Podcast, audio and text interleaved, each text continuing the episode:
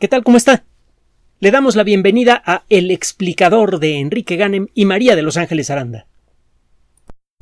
El pasado 20 de diciembre, probablemente se acordará usted, el volcán Junga Tonga Junga Hapai sufrió una erupción espectacular. Hay imágenes desde la órbita terrestre que revelan la dimensión de la explosión. Se ve una onda de choque enorme que eh, eh, viaja por muchos centenares de kilómetros antes de dispersarse, cuando menos a simple vista, y luego aparece esta nube eruptiva espectacular. La onda de choque es una onda de aire supercomprimido que es producido por una explosión muy violenta.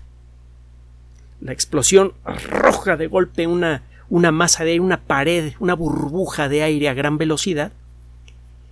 Esta burbuja está muy concentrada, es un aire muy, eh, muy eh, muy apretado por la, por la explosión, el aire adentro es muy denso y el aire que se encuentra justo atrás de esa onda de choque tiene una densidad menor a la normal.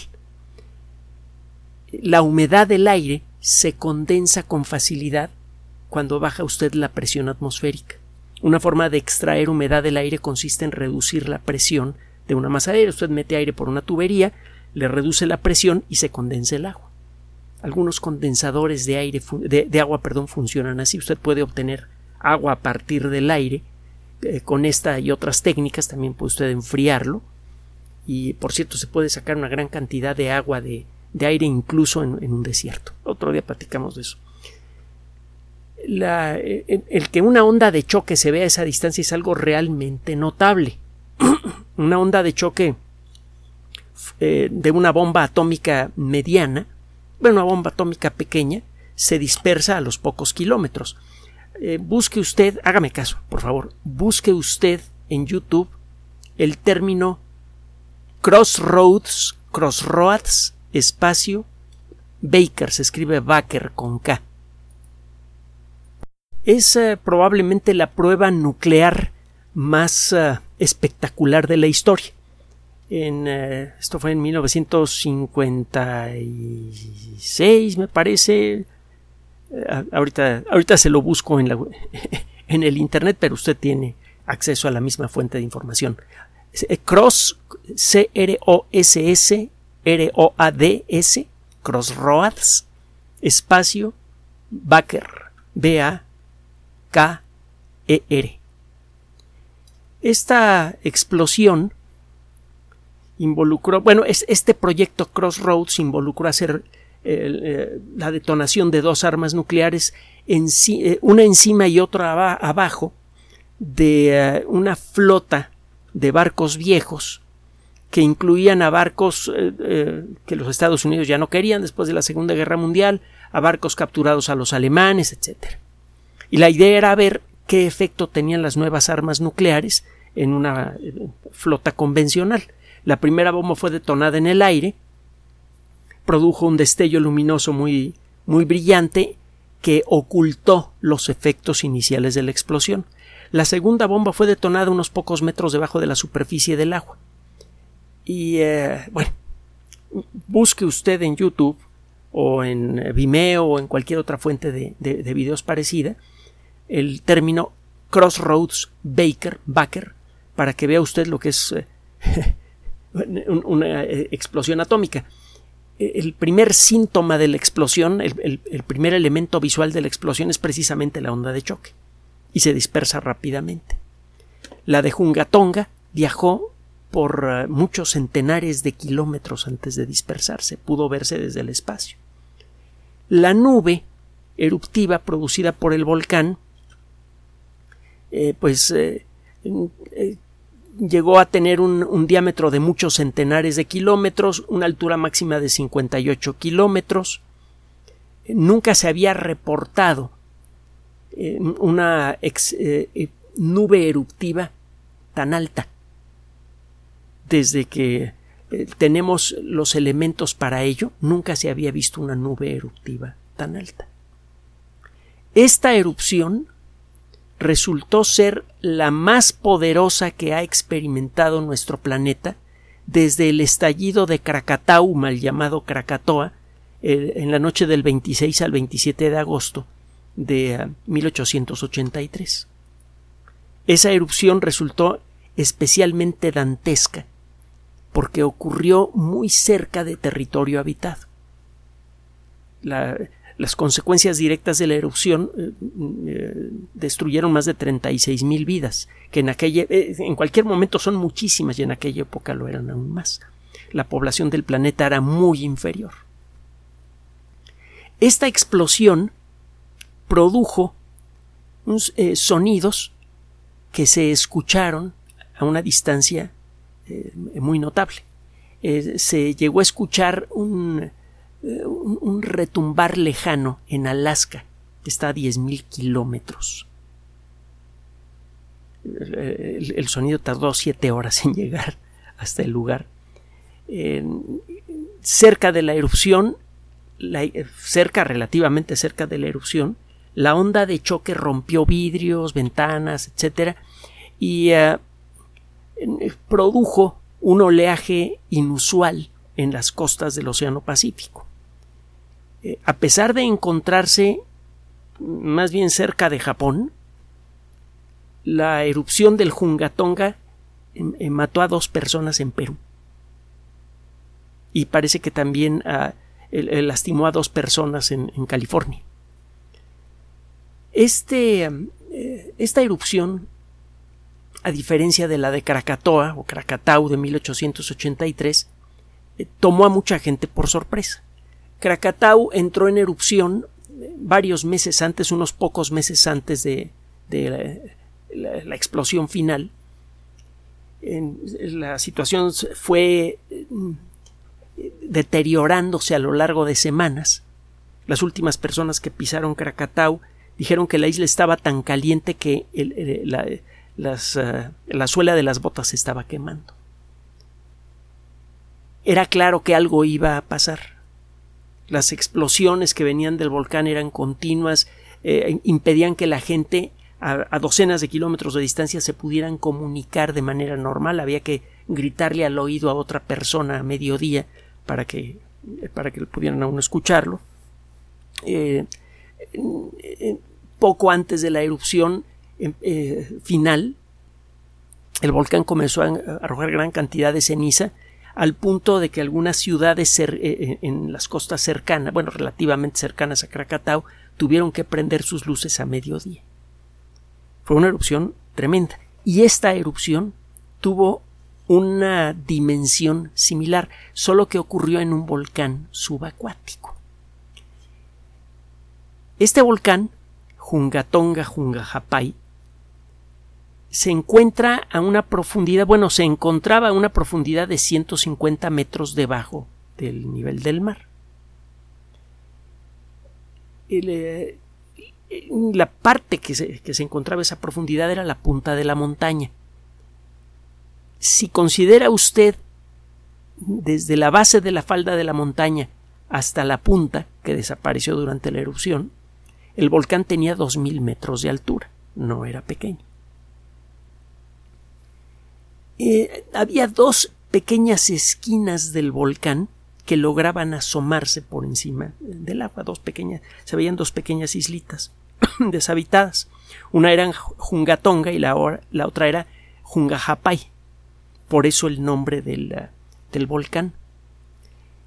Eh, se sabe que este volcán está activo desde hace mucho tiempo, lo saben los expertos en geología, de hecho, ha sufrido varias explosiones en los últimos años.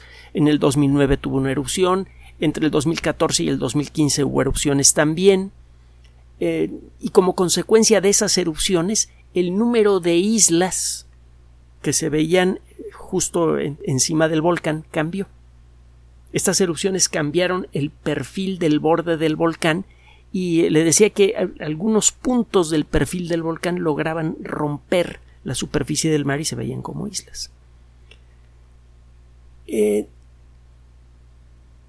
los volcanes más violentos muchas veces sufren unas erupciones muy peculiares que dejan unas cicatrices geológicas espectaculares que se llaman calderas. También puede usted buscar imágenes de lo que es una caldera volcánica en Internet. si se llega a juntar una masa suficientemente grande de magma fundido cerca de la superficie, arriba de esa masa de magma, que puede tener muchos kilómetros de diámetro, queda una costra relativamente delgada de roca. Usted si camina por ese lugar ni cuenta se da, pero está paseándose por la costrita delgada de una burbuja de roca fundida. Si esta costra empieza a adelgazarse, usted empieza a sentir el calor que hay abajo. Eso es lo que le quemó las botas a las últimas personas que pisaron Krakatau. Algo parecido está ocurriendo en la actualidad en varios lugares del mundo, por ejemplo, cerca del Vesubio, por ejemplo, en Yellowstone, en los Estados Unidos. Hay muchas zonas en donde hay evidencia de calor interno. Hay eh, geysers y hay eh, fuentes de agua supercaliente, etc. Esto eh, le indica a usted que hay una masa grande de roca fundida muy cerca de la corteza. Bueno, si tiene usted una burbuja realmente grande de magma cerca de la superficie de la corteza, la parte que está encima empieza a adelgazarse. Y por distintos motivos puede llegar a colapsar esa, eh, la, tapa de esa, de esa caldera volcánica y cuando esto ocurre se viene una erupción especialmente brutal. En 1815 ocurrió una erupción así, no muy lejos de donde más tarde ocurriría la erupción de Krakatau. La erupción de 1815 fue muy superior a la de Krakatau, muy superior a la de Jungatonga, y no supimos nada de ella, se lo comentábamos hace tiempo, porque toda la gente que vivía más o menos cerca del lugar fue aniquilada por la explosión. Fue una erupción ultraviolenta, tan espectacular, tan espantosa, que durante todo el proceso de la erupción, que duró varios días, fueron removidas violentamente más de fueron removidos violentamente más de 100 kilómetros cúbicos de roca. Es decir, 100 bloques cúbicos de, de, roca sólida que tienen de perfil la distancia que hay entre el Zócalo y el monumento a Juárez. Si usted vive en la Ciudad de México, ya, ya se dará cuenta de lo que le estoy diciendo. esta erupción cambió el clima terrestre, de hecho, entre 1815 y 1816 no hubo verano en buena parte del, mundo, por eso el año siguiente le llamaron el año sin verano, y va a encontrar la referencia también en la Wikipedia. Es una referencia muy, muy conocida para aquellos que, gustan de la geología y en particular de la vulcanología, el año sin verano. Los efectos volcánicos los efectos atmosféricos de esta eh, erupción volcánica no solamente cambiaron el clima terrestre, no solamente enfriaron a la Tierra, sino que el polvo, los materiales arrojados por el volcán a gran altura, cambiaron el color de los atardeceres, los hicieron mucho más espectaculares, y eso se vio reflejado en muchos de los mejores pinceles de la época. Muchos de los grandes artistas plásticos eh, se dieron a la tentación de tratar de reflejar en sus, en sus pinturas los extraordinarios colores que se veían en el cielo. Eh, lo mismo pasó con Krakatau a menor escala y lo mismo ha pasado con Jungatonga. Algunos atardeceres, cuando tiene usted un cielo realmente despejado, son mucho más coloridos como consecuencia de la contaminación atmosférica natural generada por este volcán. Bueno, eh, le decía que este volcán tiene una historia eh, eruptiva bien conocida, nada más desde 2009 para acá ha, estado muy inquieto, pero em, el trabajo de los vulcanólogos sugiere que hubo una erupción más o menos tan violenta como la actual, o a finales del siglo XI o a principios del siglo XII. La fecha más probable que eh, ofrecen algunos autores es el año 1108. Eh, hay eh, varios artículos publicados en, revistas importantes al respecto. Eh, también se sabe de erupciones en épocas más recientes, en 1912, 1937, 1988, además de las que ya les reporté. Si realmente a los vulcanólogos no les tomó demasiado por sorpresa esta erupción. Lo que sí les llamó la atención fue el tamaño de la explosión. Fue eh, realmente increíble. Afortunadamente, esta erupción ocurrió muy lejos de una zona realmente habitada. De entonces para acá han ocurrido eh, eh, muchos, bueno, se, han hecho muchas discusiones, muchos comentarios y muchos trabajos de, de investigación con respecto a la, a la erupción. Eh, entre los trabajos que han sido publicados, que los hemos seguido hasta donde nos ha sido posible, hay uno que es especialmente espeluznante. Fue publicado en una revista que se llama Ocean Engineering, es decir, Ingeniería Oceánica. Este trabajo eh, se puso a analizar eh, todos los datos barométricos, los datos oceanográficos disponibles en, eh, generados en distintas estaciones en todo el planeta, sobre todo en el Océano Pacífico. Jungatonga, Jungajapai se encuentra, o más bien debería decir, se encontraba por encima de uno de los puntos más profundos del océano, la fosa de Tonga Kermadec. Las planchas continentales, las, las planchas eh, eh, que forman a la corteza terrestre, son muy delgadas en relación a la superficie, al, volumen de la Tierra. Lo hemos comentado en muchas ocasiones. En los continentes, en las partes emergidas, la corteza tiene un espesor promedio de 40 kilómetros y en algunos puntos anda quizá por allá de los 200, pero solo en puntos muy específicos. Si en este momento usted y yo estamos aislados del mar de magma que está abajo por una costrita, mire, así de delgada de 40 kilómetros de espesor, más o menos. Depende de dónde esté usted parado. Suena un montón, 40 kilómetros de roca sólida, pero recuerde que la Tierra tiene 12.750 kilómetros de diámetro. Haga usted el dibujito a escala para que vea de lo que le estoy hablando.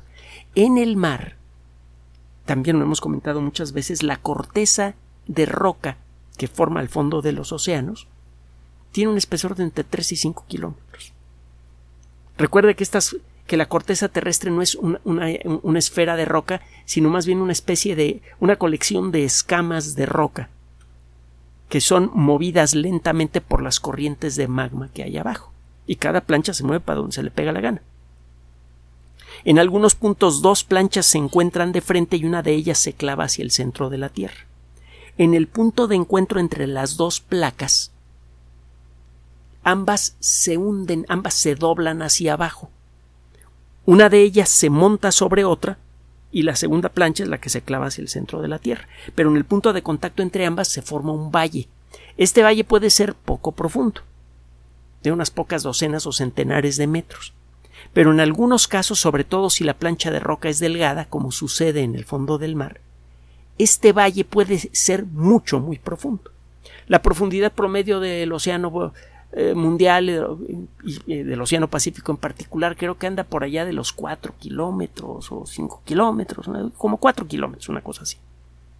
En, eh, en, la zona de Tonga Kermadec, en donde se están encontrando dos placas de roca que forman al fondo del Océano Pacífico, este valle que se ha formado en el punto de contacto entre las dos placas llega a una profundidad casi idéntica a la de la fosa de las Marianas que está muy cerca y que se forma por el mismo fenómeno. Tiene una profundidad de casi 10 kilómetros. Entonces, esta dobladura, este valle que se forma en el punto en donde están chocando estas placas, tiene como 5 kilómetros de profundidad. Eh, no es de extrañarse por lo tanto, que en este lugar la actividad volcánica y sísmica sea muy grande. En cualquier lugar en donde se están encontrando dos planchas de roca y una se está montando encima de otra, en cualquier lugar en donde ocurre el fenómeno de la subducción, el choque entre dos placas y una de ellas se clava hacia el centro de la Tierra, los terremotos son frecuentes, hay rozamiento entre las placas, Esto a veces detiene el movimiento relativo entre las dos placas de roca y cuando se acumula suficiente energía algo se rompe y ¡pum! se acomodan las placas y ese acomodo involucra una sacudida muy grande. En estos puntos de contacto entre placas también es común el vulcanismo. Estas planchas de roca se están restregando una con otra con una fuerza brutal y esa energía de fricción se convierte en calor. La roca que forma a una parte de la plancha que se está clavando hacia el centro de la Tierra se derrite. Bueno, más bien las dos planchas, el, el punto de contacto entre las dos planchas de roca, la que se clava hacia el centro de la Tierra y la que no, se rozan una contra la otra y ambas se derriten un poco. Se forma una burbuja de lava, de lava fundida, de roca fundida, de magma, y esa burbuja puede abrirse camino hasta la superficie y producir una erupción. Generalmente las erupciones que se producen de esta manera son muy violentas. El magma que viene del manto de la Tierra, de la parte de la Tierra que está fundida, normalmente es un magma muy caliente y muy fluido. Eso es lo que estamos viendo ahora en Islandia. Si busca usted los videos, eh, eh, en, ponga usted volcano Island, Island o volcano Islandia, volcán Islandia, aunque es más fácil encontrar en inglés que en español, verá usted la gran cantidad de videos espectaculares muy bonitos de la eh, renovada erupción del Fagradalsfjall en la eh, esquina inferior izquierda del mapa de Islandia. Es decir, al suroeste de Islandia, justo al sur de Reykjavik son imágenes preciosas. Y la gente va y se para en la orilla de, la lava. No es una buena idea, pero lo hace. Esa erupción no es violenta porque la lava que sale es muy fluida. Pero cuando tiene usted lava reciclada, cuando usted tiene usted roca reciclada, roca que alguna vez estuvo fundida, ahora es sólida y la vuelve a fundir, esa, ese magma ha perdido ya mucha agua y algunos, algunas sustancias químicas que le otorgan fluidez a la roca fundida. El magma que se forma por el tallado entre dos planchas continentales tiende a, tener una composición química diferente y por lo mismo un color diferente. La roca que se forma de magma que viene del manto de la Tierra es de color oscuro. La roca que se forma por el tallado entre placas continentales tiende a ser de color claro. La roca sólida que se forma después de una erupción producida por eh, lava reciclada, por roca reciclada, es de color claro. Rocas como la andesita o la riolita. Búsquelo también, por favor, en la Wikipedia para que vea de qué color son estas rocas y aprenda a reconocerlas porque estamos rodeados de ellas. Eh, normalmente el magma que sale del Popocatépetl es andesítico andesítico riolítico. El, magma que viene del Popo es eh, roca reciclada de la corteza continental. Bueno, las erupciones que producen los volcanes que tienen este tipo de lava tienden a ser más violentas. Este, e, e, esta roca fundida tiende a ser más pastosa, más viscosa, forma tapones que se pueden que permiten que se acumule mucha presión y eso produce reventones espectaculares es uno de los motivos, una de las causas que explican la violencia de la erupción del Jungatong. Otro día platicamos con más detalle qué circunstancias se dan para que ocurra una erupción muy violenta. Se ha estudiado mucho Krakatau porque fue hasta hace poco era la erupción más violenta eh, estudiable fácilmente de los últimos siglos. fue más violenta la de la del Monte Tambora en 1815, pero no se puede estudiar con tanta claridad porque no, quedó nadie que hiciera registros. Pero en Krakatau sí hay muchos registros visuales, registros de geólogos, de meteorólogos y otras personas que observaron lo que estaba pasando, y eso se puede contrastar con lo que se puede ver ahora, en el hueco que quedó en lugar de la isla. Entonces se, se pueden hacer estudios muy profundos de cómo funcionan los volcanes violentos. Bueno, eh, otro día platicamos con usted rollo, pues está sabrosísimo. Lo que le quiero platicar ahora es algo verdaderamente dantesco. Resulta que estos investigadores conjuntaron la información eh, de varias agencias oceanográficas y de um, eh, sismológicas, etcétera, etcétera, y llegaron a una conclusión que, es para de, veras, de veras para asustarse. resulta que la hora, cuando se vino la erupción violenta, lo que sucedió es que la tapa de la caldera reventó. Fue como si reventara una olla a presión gigantesca. De pronto se cayó la tapa de la caldera y la roca fundida con gas a presión que se encontraba abajo, de pronto se quedó sin presión. Además entró un montón de agua fría que entró en contacto con el agua supercaliente, eso generó una cantidad de vapor tremenda y eso produjo esa super explosión. Cuando se hundió la caldera, el agua que se encontraba encima se cayó hacia el centro del volcán. Si usted está en una bañera y pone su mano en la superficie del agua y la hunde de golpe, se va a formar una ola. El agua primero baja y luego rebota hacia arriba y se forma una ola que le, que le va a empapar la cara. Esto sucedió, pero en forma mitológica en este lugar se formó una ola gigante. ¿Qué tan gigante? Vea los videos de lo sucedido en Japón, de los terribles eventos sucedidos en Japón hace ya algunos años. Allí el tsunami generado por esta terrible erupción, eh, por este terrible terremoto, perdón, normalmente tuvo unas pocas 12, 15, 20 metros de altura. En algunos puntos quizá llegó a los 40 metros. Y todavía se discute esto. El tsunami de Krakatau tuvo una altura típica de 40 metros y en algunos puntos fue mucho más alto. Y se creía que era eh, que nunca eh, la sociedad humana vería otro tsunami así. La ola gigante que se formó al hundirse la caldera de Jungatonga, de acuerdo con estos investigadores, alcanzó los 90 metros de altura. Solo para referencia, vaya usted al centro histórico de la Ciudad de México, acérquese al Palacio de Bellas Artes y échele un vistazo a la Torre Latinoamericana, que por muchos años fue el rascacielos más grande de Latinoamérica. Hasta la punta de la torre hay ciento, un poquito más de 111 metros. Tiene más o menos la altura de un cohete Saturno V, la, la torre latinoamericana. Esta ola fue un poquito más chaparrita, un poquito más baja. Como consecuencia de esta erupción, se formó una pared de agua que inicialmente tuvo la altura de un rascacielos.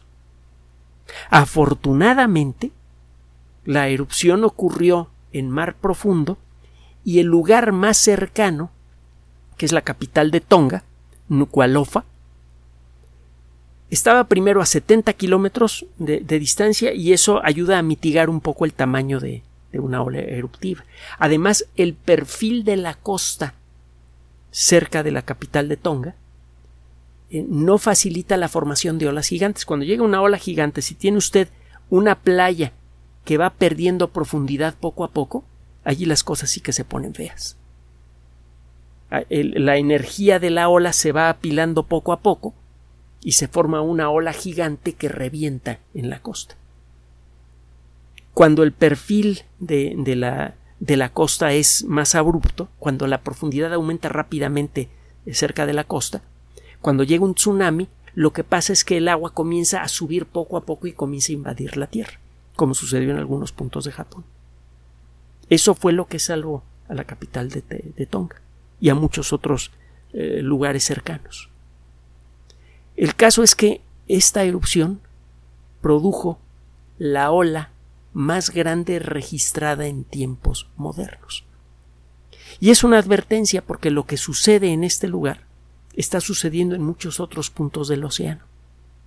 Y la realidad es que nunca se le ha dado a la ciencia los elementos suficientes para llevar un registro continuo de las zonas volcánicas de peligro que hay en el mar.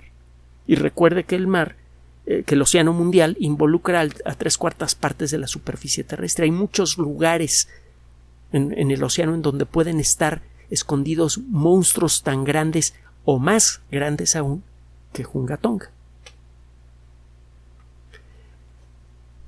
Este trabajo revela, por un lado, la continua actividad volcánica de la Tierra, la vitalidad de la Tierra, que es la que ha permitido la aparición y la evolución de la vida. Por otro lado, también revela la enorme fragilidad de la sociedad moderna. Un evento así, que sucede cerca de la costa de un continente, podría devastar toda la costa. Si este evento hubiera sucedido digamos, eh, cerca de las costas del occidente de los Estados Unidos podría haber devastado prácticamente toda la costa desde el estado de California hasta la frontera con Canadá. La Tierra nos acaba de lanzar una última advertencia. Nos está pidiendo, metafóricamente, que le prestemos más atención y la forma de hacerlo consiste en hacer más ciencia. Gracias por su atención.